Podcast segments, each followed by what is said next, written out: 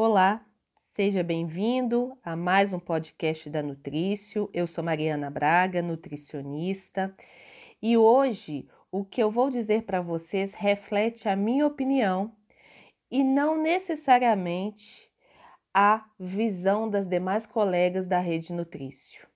Você é uma Nutri Low Carb? Essa pergunta eu recebo com bastante frequência no meu consultório e também nas redes sociais. Inicialmente, eu gosto de dizer que low carb não é uma novidade, ou seja, embora este termo tenha caído na mídia na última década, nós que somos nutricionistas já trabalhamos com esse tipo de dieta há bastante tempo desde que o assunto nos foi apresentado lá na dietoterapia, quando nós fazíamos faculdade.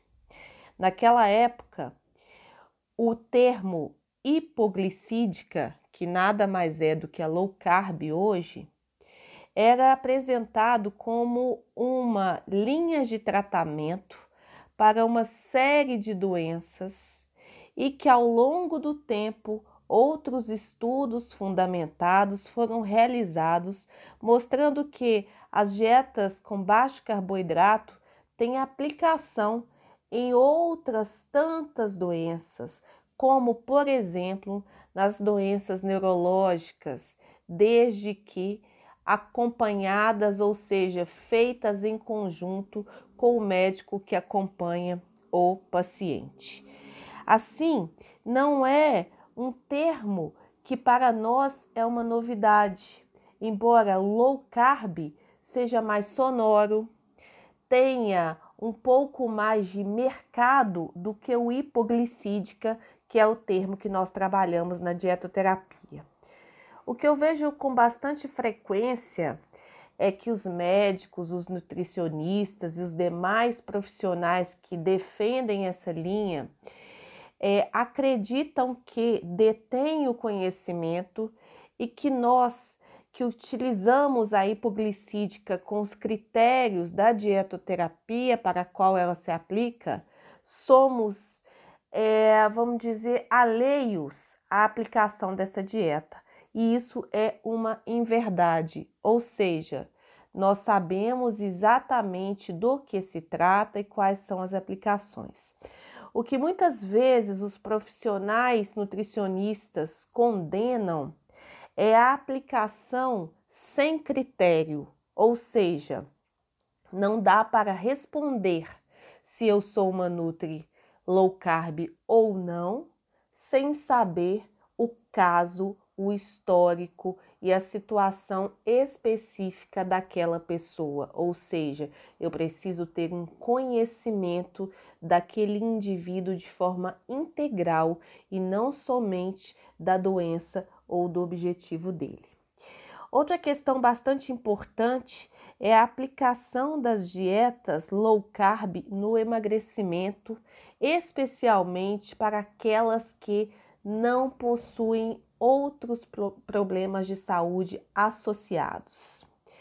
É, eu gosto de dizer que é bem importante que a gente coma alimentos que possam trazer mais do que calorias, e sim nutrientes, micronutrientes, como minerais, por exemplo, vitaminas, para a nossa alimentação. E muitas vezes os alimentos muito ricos em carboidratos, especialmente aqueles ricos em carboidratos simples, em açúcar de mesa, por exemplo, eles são alimentos pobres em nutrientes que o nosso corpo precisa. Então, acredito que seja um consenso entre os, os nutricionistas, low carb ou não, a questão de que alimentos ricos em açúcares, assim como os ricos em sal, né, os ricos em gordura saturada, devam ser evitados, certo? Um outro ponto bastante importante é que a dieta hipoglicídica, ou low carb, como quiserem, ela tem efeitos colaterais, ou seja, a gente, quando opta por não oferecer carboidrato ou por oferecer um valor abaixo de 40, 50, 30% de carboidrato para o nosso cliente, a gente tem que bancar o efeito colateral disso. E é importante que, caso a gente opte por essa linha, estejamos em constante acompanhamento, porque a pessoa não aprende de uma hora para outra a desviar outros nutrientes, como a gordura, como combustível energético para as células, especialmente aquelas que dependem muito da glicose para que trabalhem, como por exemplo as células cerebrais. Então, a dieta, se for adotada por um motivo no qual realmente esta seja a melhor opção, é importante que seja feito um acompanhamento de perto para que o efeito colateral seja controlado pelo profissional que esteja realizando este acompanhamento. Também gosto de ressaltar que ser pobre em carboidrato não quer dizer ser rica em gordura. Esta sim é a grande falha das dietas que colocam carboidrato muito baixo, mas que precisam garantir é, calorias, macronutrientes energéticos para o indivíduo.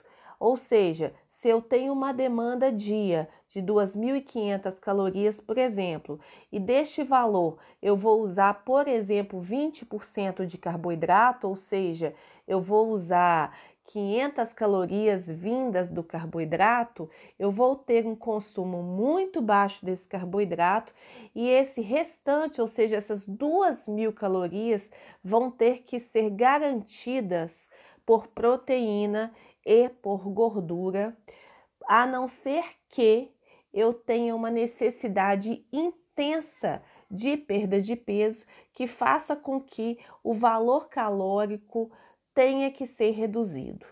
Então, se a gente considerar que uma pessoa que precisa de 2.500 calorias dia e que eu vou trabalhar com 20% de carboidrato, eu vou ter que ter 2.000 calorias vindas de gordura e de proteína. Ou seja, o meu risco de ter uma dieta com uma quantidade proteica que seja superior ao que aquela pessoa dá conta a longo prazo é sério.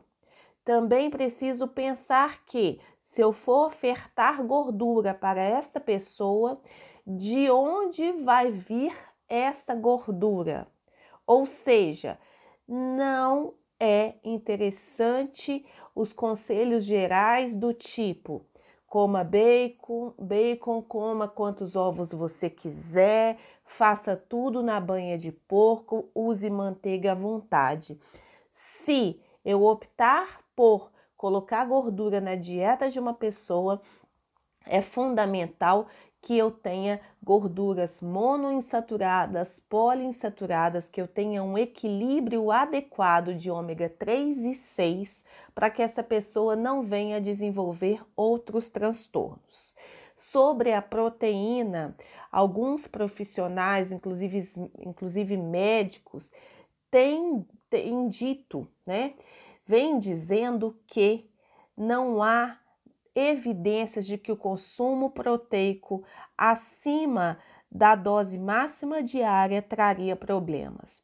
O que eu quero dizer que a dieta hipoglicídica ou low carb, ela veio para o senso comum, ela veio para a nossa é, opção do, do indivíduo que quer emagrecer, por exemplo, há pouco tempo, ou seja, não houve tempo suficiente para que é, nós tenhamos estudos que evidenciem que esse excesso proteico não faça mal.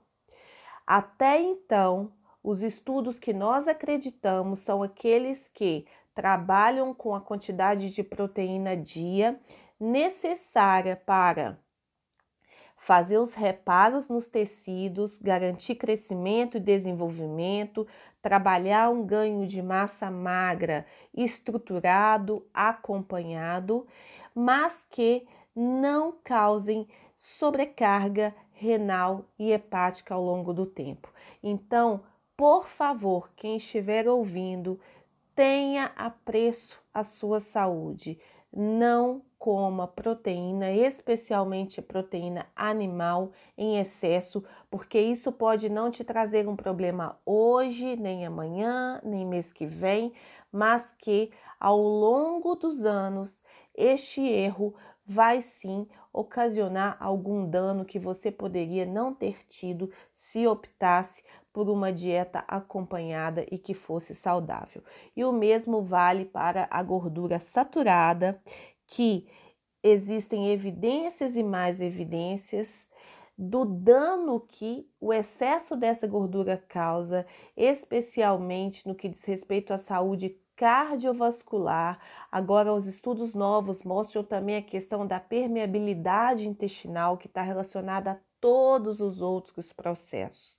Então, continue trabalhando com gorduras de boa qualidade, aquelas vindas do azeite, das oleaginosas, das sementes, e não caia no conselho geral de cozinhar com banha, de usar manteiga à vontade, porque isso não te fará bem. Fica então a mensagem: se você for optar por qualquer linha de dieta, faça uma consultoria nutricional para que você saiba qual é a melhor linha a seguir.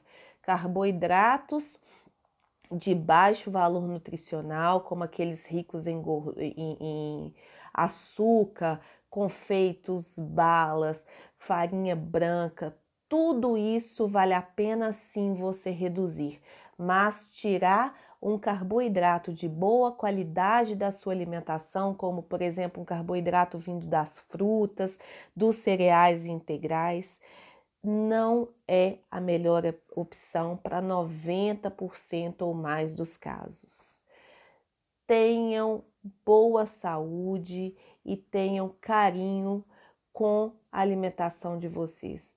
Autocuidado. É esse o conselho que eu passo. Um grande abraço e até o próximo áudio.